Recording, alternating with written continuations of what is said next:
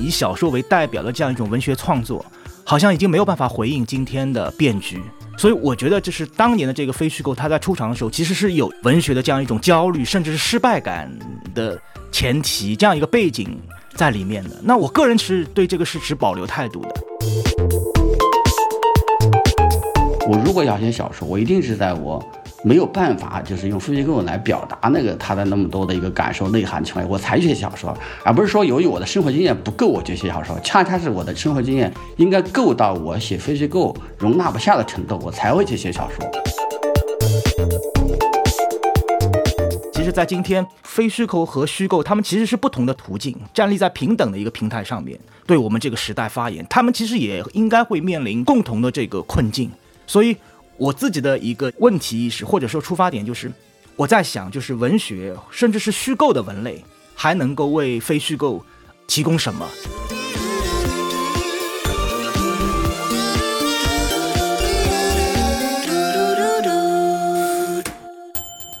欢迎收听跳岛 FM。近些年，非虚构热仍在持续，很多非虚构写作平台活跃在公众视线当中。以何伟《寻路中国》江城为代表的纪实文学作品的社会影响仍在绵延。作为虚构的对立项，非虚构写作究竟意味着什么？这次节目呢，是从今年十月的一次上海、南京双城文学工作坊。延伸而来的这个文学工作坊呢，是由复旦的金理老师、南师大的和平老师共同发起的。然后今天我们也很高兴请到了发起人之一金理老师，还有作家袁林老师来参与我们的节目。呃，请两位老师跟我们的听众打个招呼吧。啊，听众朋友大家好，我是袁林，很高兴能在这里一起跟大家分享。听众朋友们大家好，我是经理，很高兴在这个时间跟大家一起分享对于非虚构写作的一些看法。好。那我们就可以从袁林老师最近出版的《生死课》开始聊起。那这本书是写于什么时期？写作背景大概是怎么样的呢？啊，这本书其实它的创作已经很有年头了。就是说，嗯，我以前有一本书叫《我的九十九次死亡》，呃，是这个二零一四年这个五月份出版的。这个书就是收集的就是各种各样的就是死亡的故事。其实当时这个书出版的时候，我还有一些故事也是这种类型的，有关生死的。当时还没有写完，因为觉得自己没有心力把它写完了，所以这个在那本书出版以后不久，其实我就开始写作这个，呃，同样就是类型的生死的故事。呃，当然有一些区别，就是说不再是纯粹是死亡，它要有一个人的就是写生的，那么人的生活中比较有意味的时刻。一些比较凝重的，或者是比较有特别意义的时刻，呃，这样一些这个写写作的就一直持续下来，呃，一直到今年的就是生死课里面，应该是他的这个大体写作时间应该是六年啊。嗯，所以处理的大部分都是生和死的问题。我看你之前在采访里面也讲过，你比较在乎的是书写小人物的故事，而不是一些大问题，是这样吗？对，因为就是说，我们本来是应该关心大问题，但是在我们的时代，实际上，我觉得我们没有办法关心真正的大问题，因为这个时代已经萎缩成一个很小的时代了。如果你强行去关注它，很可能关注的似是而非。在这种情况下，就是这个去关注一个一个的个体，一个是文学本身它有这种性质，它应该去关注一个一个的个体。另外，就我们自己来说，你退一步反而是会得到一些自由。就是说，离开这些家国命题，然后回到这个一个个体，你可能更真实。可能就是我们没有办法去树立很高大的纪念碑的话，那我们就去，呃，给一个一个小人物立传，呃，写一个一个的小的寻常的生死，实际上还是一个一个人的一个生存和他们的生活啊，就是这么一个情况。就袁老师原来是做调查记者的，然后开始写小说，《生死课》又是个非虚构写作的作品，这其中就有一些呃虚构和非虚构的关系。金理老师之前在中国非虚构和非虚构中国上海、南京双城文学工作坊里面有一个挺有意思的开场白，你就是说以小说为代表的文学题材似乎无法回应今天的时代，于是创作者需要进行转换视角，去寻找非虚构的可能性。然后你在你的阅读里面找到这样的例证。是说在读路内的新长篇《悟行者》的时候，发现其中呢有一个女性角色，开始是一个文青，后来变成了一个卧底女记者，就可以讲一讲你是怎么理解这种文学作品里的人物的成长变化的。我有自己一个很明确的这个疑问的，就是我觉得非虚构在今天，它已经变成了一个吞噬一切的文类。那么在这种情况下面，文学还能够提供什么？就是文学本身还能够为非虚构提供什么样的这个意义？我觉得这个无论如何，就我们如何去这个寻找非虚构写作的前世今生，我想我们这个当代文学界，就是最近的这一次非虚构写作的热潮，它的兴起，那总会和一零年这个人民文学推出的那个栏目有关。那我觉得那个栏目他在倡导这个非虚构的时候，我觉得是里面其中是有一种。文学的失败，或者纯文学的焦虑，这样一个意思在里面，就大意就是说，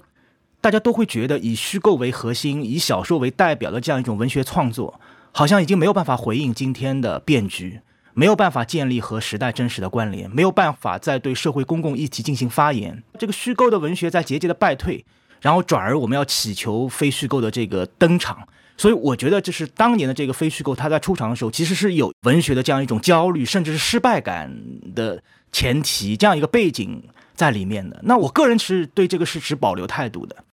呃，我甚至觉得我们可以做一些，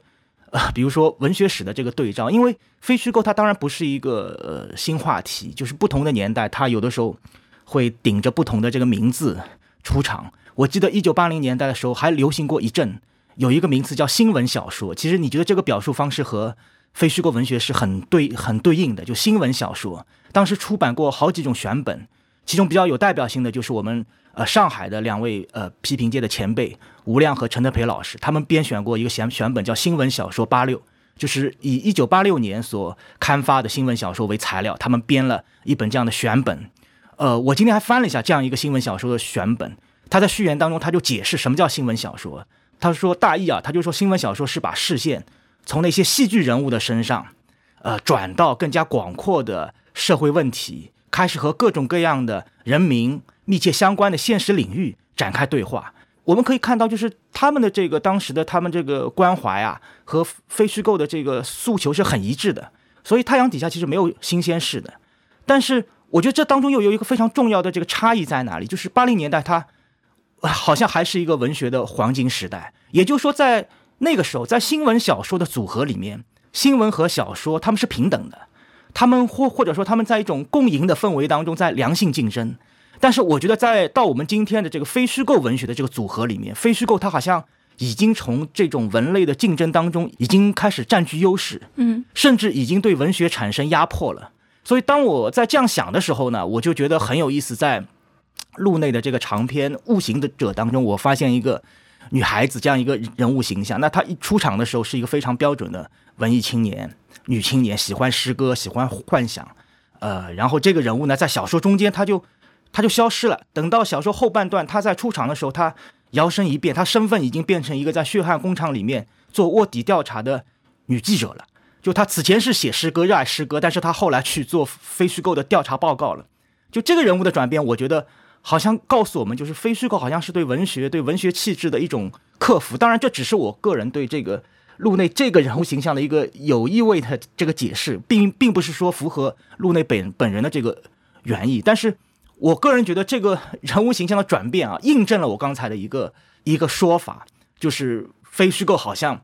恰恰是对文学的一种更高级别的一种超越，一种这个克服。那我个人其实不是很认可这样的一个说法，因为我觉得，其实，在今天，非虚构和虚构，他们其实是不同的途径，站立在平等的一个平台上面，对我们这个时代发言，他们其实也应该会面临共同的这个困境。所以，我自己的一个问题意识或者说出发点就是，我在想，就是文学甚至是虚构的文类，还能够为非虚构提供什么？就我在想，你比如说这个，有一本非虚构的这个书，广受赞誉。就是那个扫地出门，它的副标题是《美国城市的贫穷与暴力》，这个得过很多很多的这个奖。那么这个书它的中文版，呃，引进的时候请了那个社会学家，就近期正当红的社会学家向彪，对，做了一个导读。那在导读当中，向彪很认真，他和这个原作者啊有有一个交流。他提了一些问题，那其中有一个问题，他就问这个作者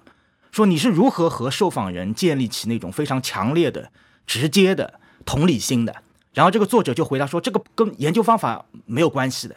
他说：“这其实只是你作为一个人的存在方式的问题，就是你是不是关心周围的世世界，你如何对周围的人事生活给予细密的关注。”那么他马上说：“他其实当他在做这种关注的时候，他。”受到最大的启发是来自于小说家，他举了一些例子，比如斯坦贝克啊、托尼莫里森啊等等等等，他称他们为观察天才。所以我觉得，就是当我们这边，比如说很多人在鄙弃文学，在文学身上感受到一种失败和焦虑的时候，其实反过来，就那些真正优秀的非虚构的作者。呃，甚至是其他比甚至是社会科学领域的一些作者，他们其实反而是对文学依然是怀有某种期待的。所以，我觉得文学本身依然有意义的，文学本身依然可以为非虚构的这个写作，呃，提供某种注意，甚至是某种反哺。就总之，我觉得一个呃，对于文学有敏感感受力的人，他应该是携带着文学所能够提供的某种优质的基因，去参与到林林总总的非虚构的写作当中。那这是我我对刚才这个问题的一点小小的回应。嗯，那袁林老师呢？袁林老师，那你觉得你是在创作你的非虚构作品的时候，比如说呃《青苔不会消失》《寂静的孩子》还有《生死课》，你觉得你是把创作文学的一些基因和经验带入到非虚构的写作当中了吗？对，那因为那个非虚构本身是文学的一个门类，我是这么看的，就是说。呃，在它和虚构的关系上，我其实觉得，我们其实我不太愿意用小说这个词，我觉得就是说虚构文学吧。虚构文学的地位本来是高于非虚构的。当我觉得我的经验达不到那种化学反应，就是融汇到那么有机、那么好的一个程度的时候，我会去做非虚构。如果我觉得我的经验的积累到了一种就是完全在化合的一个高程度的化合，是我能够融会贯通的时候，我可以去写小说，或者说我写虚构文学。所以实际上本来说非虚构它是一个文学的基石，它在这个基石上面才能产生一批好的这个虚构作品，就产生好的小说。那我们时代为什么大家会对小说感到失望、感到焦虑？不是说小说或者说虚构文学本身不好。而是它，因为它本身是很好的东西，所以它的产量不能那么大，它的产量应该是远远小于非虚构的。非虚构是给它搭台子，但是我们现在反过来了，就是我们现在动不动就去写小说。鲁迅早就说过，说是写小说选材要严，开掘要深。但是我们现在是动不动任何经验都不够的情况下，根本就没有达到化学反应的情况下，又去写就去写小说。在这种情况下，你本身是没有化学反应的，没有融合的，但是你小说又要求你提供一个虚构文学的外观。所以大家呢，就是形成一个套路，就是说我最后模拟了一种化学反应，就是我我我那个小说里面那个虚构出来的世界是假的，就是就就是不地道的，就是它不是真正的我的经验到了这种程度我就画好，而是我根本就没有什么材料，我用了一些套路，用了一些那个边角料，用来加了很多的调料，把它调出来，好像是那么一个呃化学反应出来的世界，所以说。在这种情况下，产生了大量不必要产生的小说，而把那些真正好的小说淹没了。实际上，你看金玉成老师的那个玩法，他就是用了一辈子才写了那么一部。那你如果我如果用一年的经验，我就去写一个那个就是类似的这个来玩法，肯定写不了啊。我至少觉得，就是非虚构，它大概可以强行的可以把你带到那种生活的现场。呃，我刚才因为提到路内那部小说，我觉得还可以在。补充一点，是我刚才想到，我觉得可以跟袁林老师刚才讲的这个结合起来。就是《步行者》当中，其实写了两类跟文学有关系的人，然后呢，他给了他们一个就是称呼了，有一类呢叫文学青年，还有一类呢他叫作家。这两类人，他们好像从事的文学的类型不太一样的。我记得其中有一个细节很生动的，他就讲里面这个那帮文学青年啊，他们其实从来没有进入过主流文坛的，就有一次偶尔。他们受到关注了，参加了一次笔会，然后呢，他们就在这个酒店的大堂里面坐着，因为他们谁都不认识的，也没有人去搭理他们。然后他说，他们就看到那些作家在酒店的大堂里面进进出出。然后这时候，其中有一个文学青年就发了一句感慨，他说：“哎，这帮人真的是太像作家了。”我觉得这句话大概是只有文学青年能够感受到的，就是同样是在写东西，但他们自身和作家之间是有。是有区别的。然后路内讲了一句蛮精彩的话，我我其实以前也不太读得明白，但是刚才听袁林老师讲的时候，我模模糊感觉到有这么一点意思。他说，作家是文学青年的尸体，文学青年是作家们的影子，就是我结合刚才袁林老师所讲的那个话啊，就是我觉得从一九九零年代以来，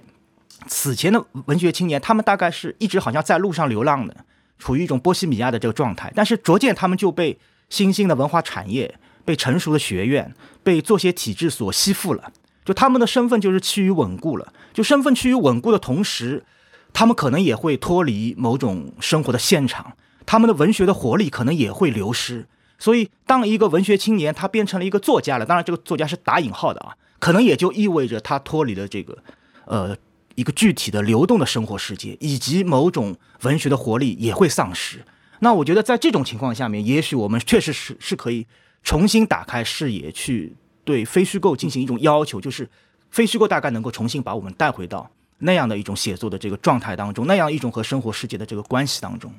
这是我其实刚才听袁林老师发言的时候想到的，因为刚才呃袁老师还有金老师都讲了观察还有经验的重要性，就比如说《扫地出门》里面，他那个作者他是怎么做观察的，还有呃就切身与人相关的这个主题的重要性。那像是袁林老师，那你可以讲一讲你是怎么做采访与写作的吗？就是你与受访者之间的交往有什么特别令人印象深刻的经历吗？啊，就说，比如说我们怎么样去跟人这个接触，呃，怎么样就是说保持跟人群的关系。虽然我都不愿意用那个词儿说去观察他们，因为你如果带着一个观察者去，我觉得哥大二有个习惯说拿个望远镜在家里看邻居在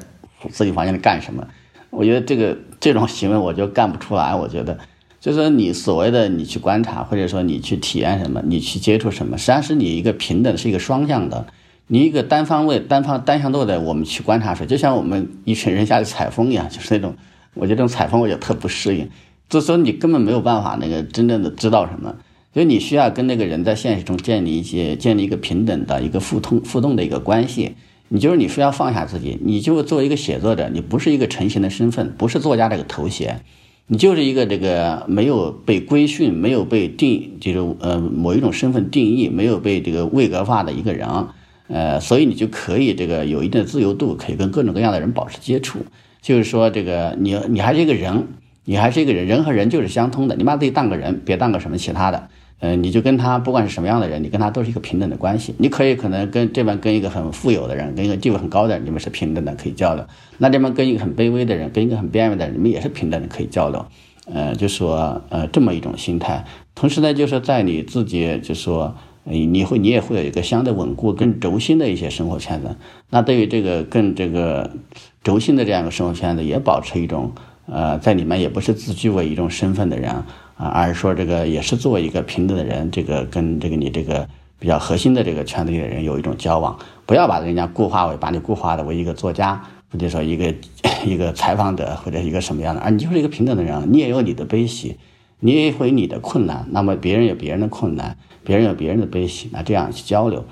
那他是那您是需要有一个突破的时间吗？因为像《扫地出门》的作者，他是在那个社区已居住了快要两年，还有像《人行道王国》里面的那个作者，他也是经过了一段时间才发现了一个，他叫做街道之眼，就是能够帮他突破，能够观察整个街道的那么一个人物，就是和这样的一个人聊天，他能获取的信息是最多最有效的。那您是也是需要。这样的一个突破口吗？还有这样一个积累的时间吗？这里面有两种这个写作。其实，因为你在这说的时候，你的这个心目中的标杆还是国外的非虚构文学，但实际上，国外的非虚构写作其实来说对我没有太大的参考意义。因为就是国外的这个非虚构作品，它不没有承担去再造文学根基这样的任务，所以它的文学性实际上是比较弱的。因为它的文学性不是本质的，是一种装饰。而就是我个人的写作来说，我并不强调社会议题性，我强调我随时随地遇到的人。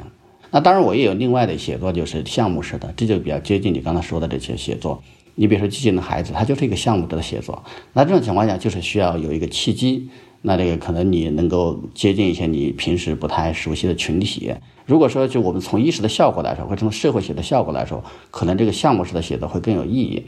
嗯，但是我从文学的角度来说，从一个呃再造这个中国文学根基来说，我觉得很，我觉得就是这种不成系统的，就说呃不是项目制的写作更有意义，因为这种写作当中，文学不再是一个附庸，不再是一个手段，它就是一个本体。像我写的这个，我觉得我写的《深思过》这种书，它就是一个文学书，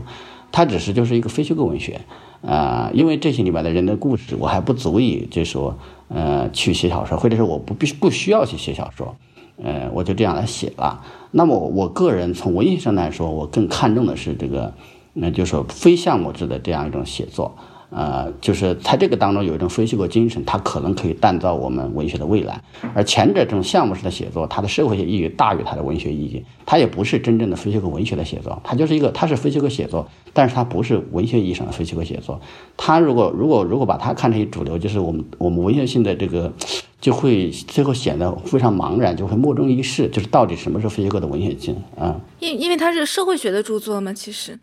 对，它是社会学的，对，它是社会学的写作，对。所以，我个人就是我两种都写，但是即使是我在写这种项目式写作的时候，比如说我写这个孩子，写监狱，或者是我以后我想写一本，比如说汉水的或者自然文学的时候，我都以文学为主。呃，你看何伟，何伟这个江城，他就是文学性为主的，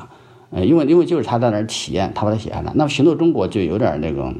呃，有点那种调研式的感觉，但是也不太是典型的项目。就何伟的写作不是典型的项目的写作。所以，这个我觉得我们中国的这个非虚构文学、非虚构写作的形态跟国外是有区别的。我个人的写作也还是这个，也跟他们是有所区别啊。比如说，我们现在看到大量的故事，是吧？就是故事这个概念，包括一些很草根的作者，就是刚刚我们刚才说的文青，他们现在都通过一些写作平台，他们都在这个写作。呃，就是这个都是在都是在锻造文学根基，因为它都不是项目制的。但是在一个一个的故事故事的写作中，甚至很草根的表达中，都有一种东西，就是说把文学拉回到现场。把文学拉回到这个经验的领域，而不是这个去这个虚，就是在经验根本不足的情况下去这个争夺这个明珠。就是我觉得真的是就是这个事情现状是必须改变的，就是个倒挂。如果我们一再的倒挂，你看那个陀思妥耶夫斯基，陀思妥耶夫斯基小说，他看起来是很伟大的作品，人人都想写出他的伟大作品。但他那些的罪与罚和那个他卡拉马佐夫兄弟，他都是从新闻事件来的，从新闻事件来加上那个材料，然后他自己的那些很扎实的一些经验。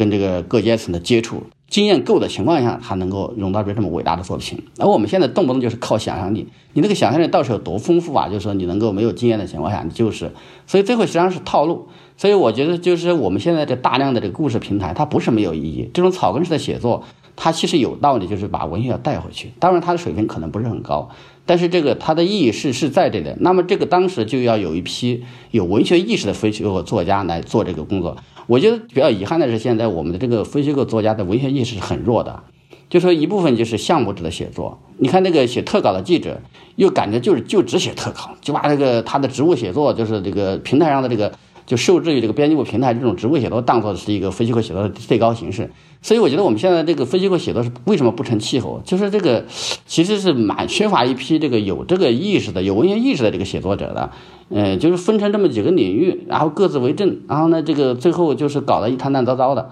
您刚才说的，呃，特稿记者只写特稿是什么意思啊？我本人也写特稿，但是这个大多数的特稿记者，他是把特稿作为非虚构文学的一个标记的，就是作为一个非虚构文学的一个最高题材这样来做。呃，就在特稿圈子里形成了一个。高墙就是感觉就是大家就是互相这个把特稿写好就行了，最后形成了一个特稿的固定的套路，一个特稿腔，实际上也是这个就是不再关心这个人的这个个体的这个人人的这样一这个呃存在，嗯，那就是我们就说一说两位有欣赏的原创和引进的非虚构作品吗？我倒是会觉得有一些人类学的这个著作啊。真的蛮值得我们去这个，比如说，哪怕在我不知道是不是可以这样来算啊，把人类学的著作也算作一个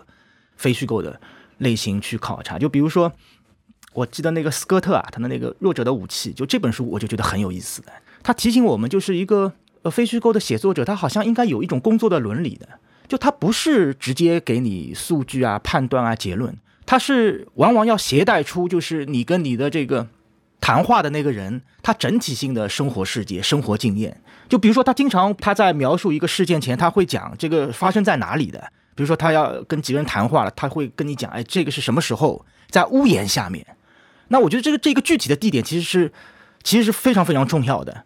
就比如说，呃，采访的提纲当中也提到那个前段时间那个外卖小哥的那篇报道，对吧？就在我看来，还是非常好的一篇报道了。但我觉得他在这个方面可能会有一点点这个欠缺。就比如说，同样面对同一个是问题，同一个提问，这个外卖小哥他今天比如说他是这个因为这个逆行被警察给罚款了，还是比如说他今天比如说多做了几单，就在这不同的情况下面，他回答同一个是问题可能是不一样的。他或者比如说你是一个什么样身份的人，跟他已经建立了多长时间的是联系，在这种状态下面跟他去交流，可能也不一样。我总觉得这个一个好的这个非虚构的作品，它最好能够把你书写对象的他整体性的生活世界、生活经验都能够呈现出来。就我想到一个历史学家沟口雄三，他打过一个很精彩的比方的，他说他当然是指研究历史，但我觉得好像是共通的，就是说如果你要去研究鱼啊。你有很多办法的，比如说你可以去钓鱼，对吧？你可以一条一条的鱼把鱼给钓起来。但是他说你也可以换其他方式，就比如说你不要去钓鱼了，你自己这个跃入水中，潜到水里面去，你去看鱼在水里面游弋的姿态，以及鱼和其他鱼群所发生的关系，以及鱼和周围的比如说水草啊等植物动物所发生的关系。到这个时候，那个这条鱼它整体的生态链，那个生态的世界才在你面前。展示出来，他说这才叫历史，所以我觉得有的时候，就我所喜欢的非虚构的创作，呃，他大概应该有这样一种，就是在我看来是一种工作伦理，就是你你要把你你的那个书写对象，他的整体性的一个生活世界、生活经验，当然我知道这其实很难的，就能够把这个这种整体性能够呈现出来，呃，那我就觉得非常棒。嗯，我也想听听袁林老师的这个回应。这实际上，我对于这个就是非虚构这样一种系统的涉猎，其实我是比较少的。就是说，尤其是国外的非虚构作品，呃，因为我就是当记者的时候，我就不太去看国外的这个就是特稿啊，或者是调查报道。呃，所以我对于国外就到底哪个非虚构作品很好，我也看过一些。说实话，我比较喜欢的还是何伟的，就是这个最初江城还没有出大名的时候。呃，第一手稿形式流传的时候，我就看到，当时我就觉得这个作品挺好的。当时叫江边小城啊，呃，因为他写的是涪陵嘛，我还在涪陵去过，我觉得蛮有意思的。呃，然后这个像金老师刚才提到这个，就是社会学的一些著作，其实中国这个境内的社会学现在进入非虚构领域还蛮常见的。呃，你比如说，就这几年有好些作品，好些这样的作品了，呃。怎么说呢？就是我是觉得有点困惑。我是觉得它可能是个好事，但是算是非虚构写作吗？总之可能大家都进来也未必是坏事。但是后来等你麻出个什么东西呢，我觉得最重要、最重要的还是这个得有一些主流文学界的人来放下架子，来这个来接受，尤其是作家来接受非虚构这个事物。他们内心我觉得现在能接受的是很少的，呃，所以这种造成现在这么一种现状。你所以现在黄灯。我记得看他前两天，他也在说的，说现在这个中国的非虚构界闹得很热闹，但是没有什么作品啊。就是你你你你真的是没有几部作品，那怎么办呢？就是都很现现实很贫寒，很寒碜。你让我现在说出来一部什么我多么非常喜欢的非虚构作品，我真的是说不出来啊啊。那就刚才都说到何伟了，那你们两位可以分享一下，就比如说你你喜欢他的什么地方，就稍微跟我们的听众分析一下。呃，对，我觉得长乐路也是不错的，毕竟他在地方住了几年，虽然有点简单，但是里面有一些独特的经验。就是因为他住在那里嘛，住在那里以后，我后来去找过那个他去采访那个花店老板。呃，就跟他们聊过，你可以说到他那个相对来说他还是简单的，但是他把几个人的生活有机的还原到上海那样一种环境里，把它写出来。啊，作为一个外国人，我觉得这个就是他的这个写作跟和我有点《长乐路》的写作还有一点不一样，就是说他不太像《巡逻中国》，他像那个江城里面，就是说在某种程度上就是外来的眼光内化了，就是作为一个。外国人写的东西，陌生化的东西，他某种情况下有些像一个自己的东西，就是他能够体会到一个外地的农村的人，他们在上海去打拼那样一种深层里面的质感，那种质感，那种内心的那样一种困难和他们这种体会，他是能感受到的。你能够通过那个感受到，这就是像江城和长乐路这样的作品的好处，它有人味儿，而你在其他的一些研究项目者的写作当中，你是体会不到这种人性的味道的。你更多的感到是一个社会议题，所以我还是比较看重这个东西啊。嗯，经理老师就是，比如说像江城这样的作品啊，因为他写涪陵那个地方，我从来没去过，但是我知道他因为属于呃三峡地区比较腹地中心的这个地方。比如说我没有看过这个江城的时候，如果让我来这个想象这个涪陵的话，我大概眼前就会出现贾樟柯的那些电影镜头。嗯，就这个时候有很多格套就会出现，比如说消失的美学啊、乡愁的美学啊、颓败的美学啊等等等等，也很接近我们最近这些年这个呃文学圈比较流行的所谓小镇叙事了。但是你看江城的话，你会觉得好像这个地方还是有这种乱糟糟的地方，里里面好像也有一种内在活力的，就好像那些人也生活的这个很热闹的。就是我觉得这个时候就是。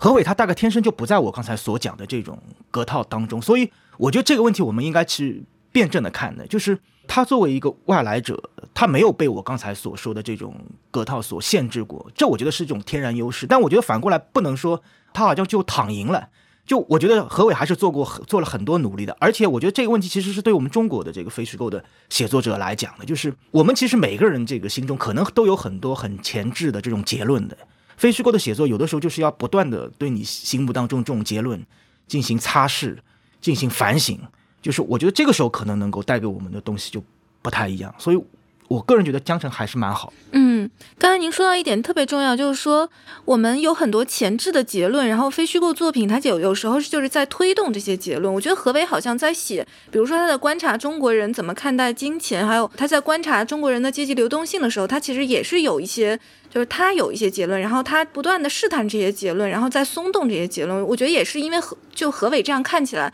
他的文本会有一些嗯模棱两可，甚至你觉得有些很模糊的地方，也是其实。没有那么简单。对我刚才就是说到特稿的时候，我其实也有个想说，我就是说我什么叫特稿腔了？就是说我们在通过标本式、样本式的写作，它这种前置结论。大家像何伟，包括像长乐诺他，他们里面有一种天真的心，本身他是可以有一个外来眼光，可以有这么一个优势的。但实际上他把他那个优势放弃了，然后去沉到当地里面，把它内化了。就是这个内化以后，他不再做结论，而说这个让这么一种生活呈现出来。所以你看到这个像涪陵这个地方，我去过嘛？呃，我去的时候我不知道有个河尾哈。我觉得就是他写出了这个涪陵，不仅是有一种活力，而且是有内秀的。这种情况就是他们已经脱离了这个一个议题性的一个非虚构写作，上升到某种这个文学性。他不是把小城或者一条街道当做一个样本，呃。其实他是这样写的，其实他们是一个样本，但是这个样本之下，他们有更丰富的东西。这个丰富的东西，甚至是一种，就是你能够感受到他写的那些人物的内心，能够感受到就是这些人性深处，啊，这个就是这些人已经脱离了一个社会学对象的一个意义，已经站起来了，活起来了。就是你在江城里面，你感到他那些学生和甚至那些没有那么走红的老师，他还是这个有一种他内心的东西，是包括这些就是看起来有一些落后的一些东西学生啊这些，包括那个小姐，其实那个小姐其实那么一个惹人厌的人我，何伟也不是把她完全写成一个就是那种俗艳的，而是说小姐其实也有她的让你觉得他的弱者的一个地方。呃，长灯路也是这样的。你看那个，那里面有这种几个家庭，这些家庭这些人，他都有他的内心，他都有他的人性，人性的温度能传达出来。比如说那花店的为儿子操心啊，他的这个生意，这些东西他在上海生活那么多年的一种脉络吧。我觉得这个就超出了一般的这个就是社会学意义上的写作。嗯，那我们来讲一讲，就是说，刚才袁林老师就说了很多，就是呃对。社会学这个非虚构的有一些意见吧，那我们就说，如果说非虚构弥补了虚构的不足，那我们来讲一讲这个是如何弥补不足的。就比如说，现在它是从哪些方面？是从语言方面，是从题材方面来弥补这个不足的吗？我觉得要不就聊刚才我们提到的这个爆款文，好吧，就是外卖骑手这个淡报有一个发言。我觉得蛮精彩的，就是他注意到这个外卖骑手的这个报道当中啊，有一段就是讲这个快递员啊，他这个也是从一个小地方到这个北京来的，然后刚开始工作的时候是很不顺利的，经常被警察给逮住啊，然后经常被罚款啊，等等等等。但是他注意到有一个这个细节，就是后来他这个骑电动车啊，就是变得很顺溜了，开始和这个他的这些同行们一起扎堆逆行。然后这个时候他说他体验到一种顺畅感，然后。淡报就注意到了这样一种感受，呃，我觉得非常敏锐。就是淡报他又有着人类学的这种素养，又是一个很出色的小说家。我觉得他注意到了一个令人意外的，甚至是溢出了非虚构这个一般的写作格套的这样一个段落。就是我个人觉得，就是外卖骑手的顺畅感，其实不是这篇非虚构报道必不可缺的信息。就如果我们把这样一种感受这个细节给略去的话，完全不影响这个报道它整体的真实性和有效性。但我觉得这个感受就对我来说特别的重要。我刚才讲过，就是我其实是带着这个文学本身还能够为非虚构提供什么，就一个文学性的眼睛还能够为非虚构提供什么。那我觉得如果带着这样一个问题去考察这个报道的话，那我觉得这个报道当中这个细节就是弥足珍贵。因为我们以前其实经常会心目当中会有很多很多是样板的，对吧？外卖骑手大概是一个呃什么样的这个样板？但是在这一刻，他好像当他提到顺畅感的时候，他其实突破了这种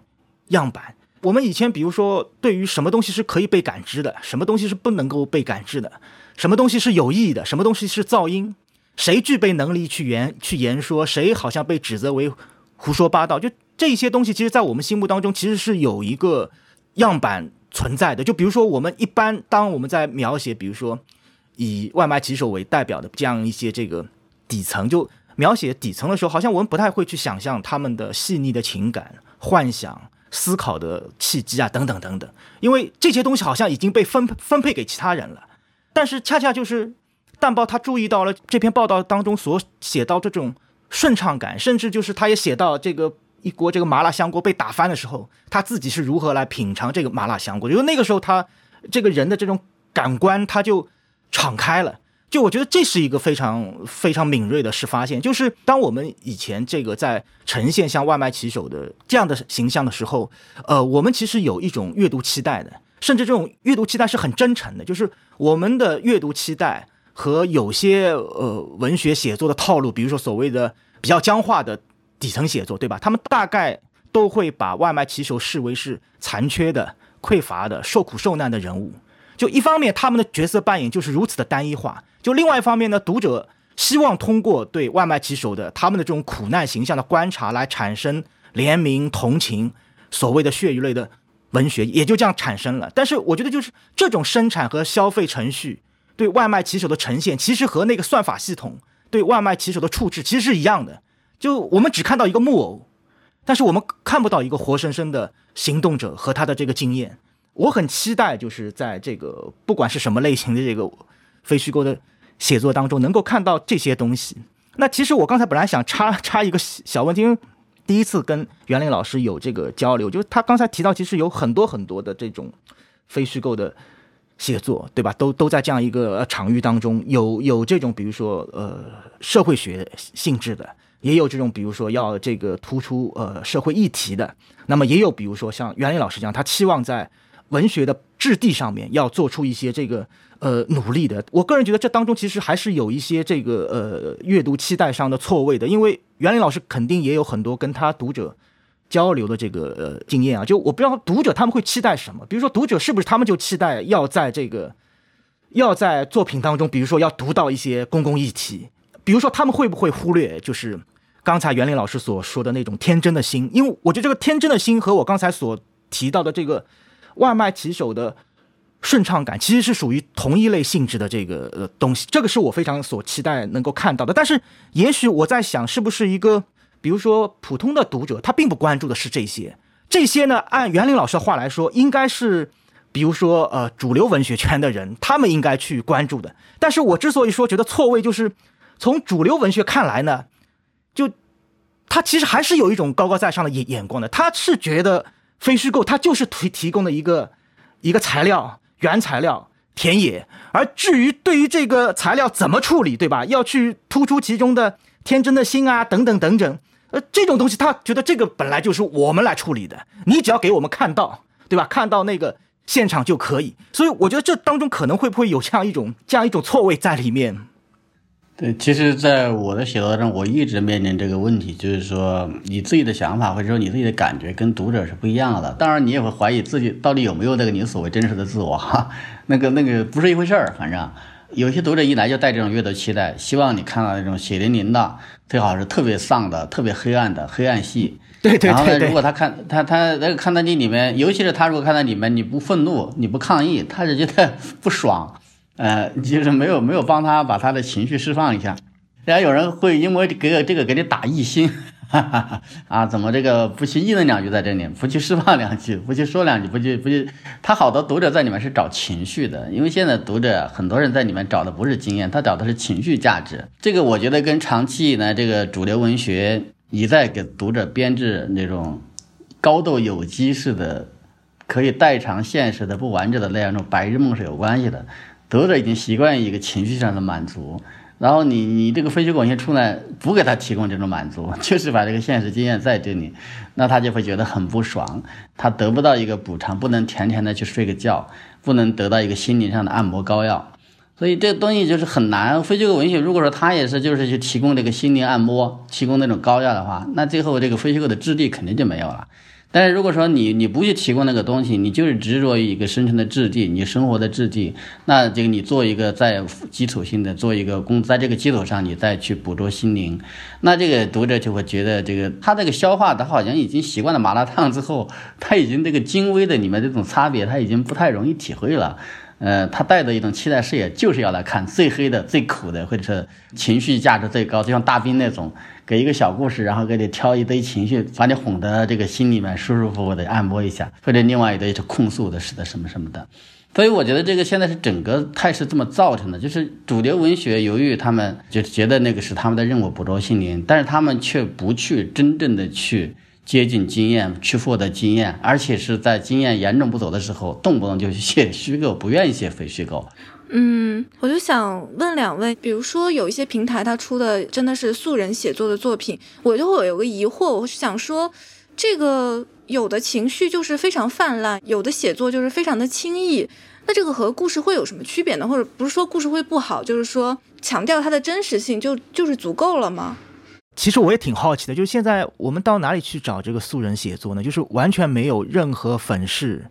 或者没有被这种规训过的素人写作，到哪里去找？我觉得现在非虚构的这个场域当中，这个大箩筐里面就是各种各样的这个门类，也有各种各样的是立场，对吧？就是有一些，比如说他教你怎么讲述自我的故事，那是比较中产阶级的；但也有，比如说这种就是比如说比较偏向左翼的，对吧？就皮村的，对吧？但是他们好像都在教。就教你怎么讲自我的这遭遇啊，等等等等。所以我不太知道，就比如说还能看到，比如说素人这样的写作，就到哪里可以去看到？就是，对，现在这些平台，某种程度来说也形成了一种规训或者说的话语权利。但是就是相对于这种非虚构写作项目似的，你像这个网易人间，嗯，你像那个凤凰的在人间。你像这个真实故事计划，他们这个因为他们的自由度还是高一些，就是这个草根自己的图稿，呃，编辑可能他那个改动量没有那么大。举个例子，就是这个真实故事计划和人间的平台上有一个作者叫夏农农，嗯，就是一个保安，这个坐了八年牢，然后他再把牢里面那些各种各样接触的犯狱友，然后那些事情都写出来，现在出了好几本书了。就是他的写作可能一开始是有一种素人写作的，那后来可能慢慢的他也有意识的就。呃，往某个方向靠，包括像三明治这种，就是初步的教一教啊，嗯，这些都，我觉得让一些素人参加进来，包括另外一些公号，就说他可能有一些垂直领域的，你像这个医生哈，有些人就写健康故事，有一些人写一些鬼故事，嗯，写一些这个类型故事，其实也都算是一种素人写作，就是都是在故事这个名义下来做的。这个故事这个概念出现，我觉得也是好事，有这么多人参加进来，就是让文青获得一个在杂志以外。在新媒体时代，能够去发表，能够去推动他写作这么一个权利，我觉得是好事儿。但是，就是它里面确实有一个问题，就是说这些，嗯，这些写作本身可能是算不算说我们说是这个严格意义上的分析和写作？嗯，故事这个跟分析和写作的关系是什么样的？如果说我们在里面放了太多的情绪，如果说我们是觉得这个地方不够了，我们就编一点儿。嗯，就是如果说我们觉得这个对话不够精彩，我们就我们就瞎加一些。最后出来的东西就是太成问题了，他可能就是故事本身是一个很大的公约数，但是他后来他可能由于这个原因，他又把这个核心的问题耗散掉了，就是核心的本质。所以现在确实也有这么一个问题，就是说这这些呃这些东这些这一类的故事的写作怎么样？就是说呃在非虚构场域里面起到什么样的作用？其实这这也现在也是一个悬而未决的问题啊。嗯，就我们刚才说的，呃，非虚构写作里面，然后还有现在有很多真实故事计划这样的平台，这样的素人写作啊，或者说大众写作，它其实你们会不会觉得有一个区分，就是 the few 和 the many 的区分，就是一个，比如说传统想象的一个作家的精英写作的身份和大众的这种写作都来参与进来，他们之间会有一个区分啊？就是这个区分目前还不是很明显，因为说实话，比如说。你说一波记者就是在他们这个领域内，那社会学的是社会学的领域内，那真正的说去专业的非虚构写作其实也不多，就是那种主流的文学圈，他们又他愿意接纳这个非虚构写作这么概念，所以现在这个区分倒不是很明显，很难说哪个精英层的人去放下身，就是主流圈的作家放下身子来来去以他的非虚构写作为他的主要的一个写作。我觉得如果有一天有这种发分呢，倒还是一个良性的进步，就说明精英的这个作者。主流的作者愿意来写这个非虚构啊，可能那时候还比现在的局面要好一些。现在的局面是，其实非虚构一方面炒得震天响，大家都觉得他他来了来了，可能现实中他有很大的迫切性。但是另一方面，真正的你说写小说的人，又有几个愿意来写虚构的啊？我举个很现实的例子，你像鲁迅文学奖里面有散文的，有报告文学类，就是没有虚构的呀。就呃，我看到有一个，就上次我们那个文学工作坊嘛，当时出席的还有何伟的译者李雪顺啊，李雪顺他就举出了一个他翻译的另外一本书，叫做《桑切斯的孩子们》。我看了这本书，他在他的那个引文部分，其实他是六十年代的一个作品，他就批评说当时的六十年代。呃的一个现象就是文学不再具有与现现实对等的能力，这个其实就是不断回想在那次文学工作坊的一个很重要的问题嘛，就大家都在讨论这个。然后这个书他说不匹配的重要原因在于小说家都都在忙着书写反映中产生活的故事，已经和中下阶层和穷人的苦恼断了联系。就是这个时候，关心中下阶层和贫困问题的社会学还有非虚构就呈现出了自己的意义。我不知道你们两位怎么看？就是小说难道是现在都在关注中产以上，然后非虚构才在关心草根还有大众生活吗？就是我觉得跟你写谁是没有没有关系的。就是你你写的是什么样的阶级，你写的是什么样的人人的身份，我我觉得这个不应该影响到文学的这种品质。就是我觉得能够让我看到一个。活生生的人，一个活生生的人，他比较完整的这个生活世界和经验，那我觉得这就是好的作品。就他比如说会被定义为非虚构，还是虚构，还是散文啊等等，这我觉得已经是这个已经是这个次要的。就比如说袁林老师的生死课当中，呃，我读到的有一章我蛮喜欢，就是写一个这个呃打工女孩的，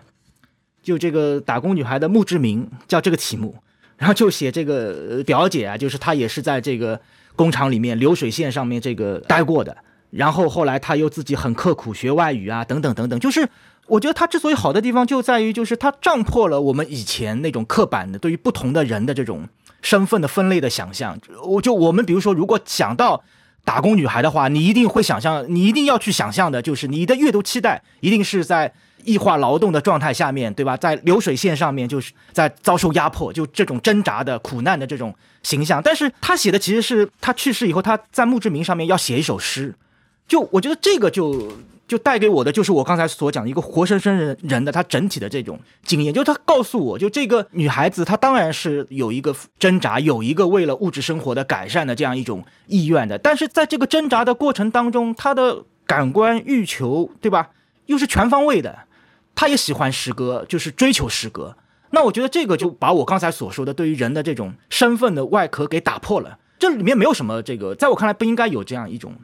分裂。就是比如说中产阶级是去爱好诗歌，然后那个打工女孩她就只追求物质生活的改善。我觉得就是不应该有这样的一种区区分。就是，对，我是觉得这个写作就是不管是虚构非虚构，并不在于他们写作的对象一定有什么截然的分界。就我特别受不了有种这个作家，就是说，呃，一个很小的一个小破事儿，他能写一本厚书出来啊。就是我我就不说不点名了，总之就是那种台湾作家这种倾向特别明显。我觉得真不喜，真的很不喜欢他们的写作。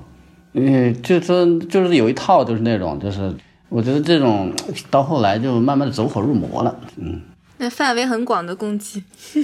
那我们就最后一个问题，也是其实是上次工作坊里面一位老师他提出来的，说感觉更多的非虚构呢，它其实是存在于快手、抖音的短视频海洋之中的，因为我们可以在这些短视频里面看到非常多的底层啊、草根啊自己制作的生活的片段，还有像作家班宇也也跟我推荐过，他说他很喜欢看五八上的打工日记，然后看的时候也会有一种很强烈的割裂感，就是你现实中可能不知道人们是这样生活的。那我就想请问两位，就是你你们会看待这种文本以外的非虚构的作品吗？就是比如说关注到呃非常流行的抖音、快手上的这些，可能是真实的，可能是有一些虚构的呃作品吧。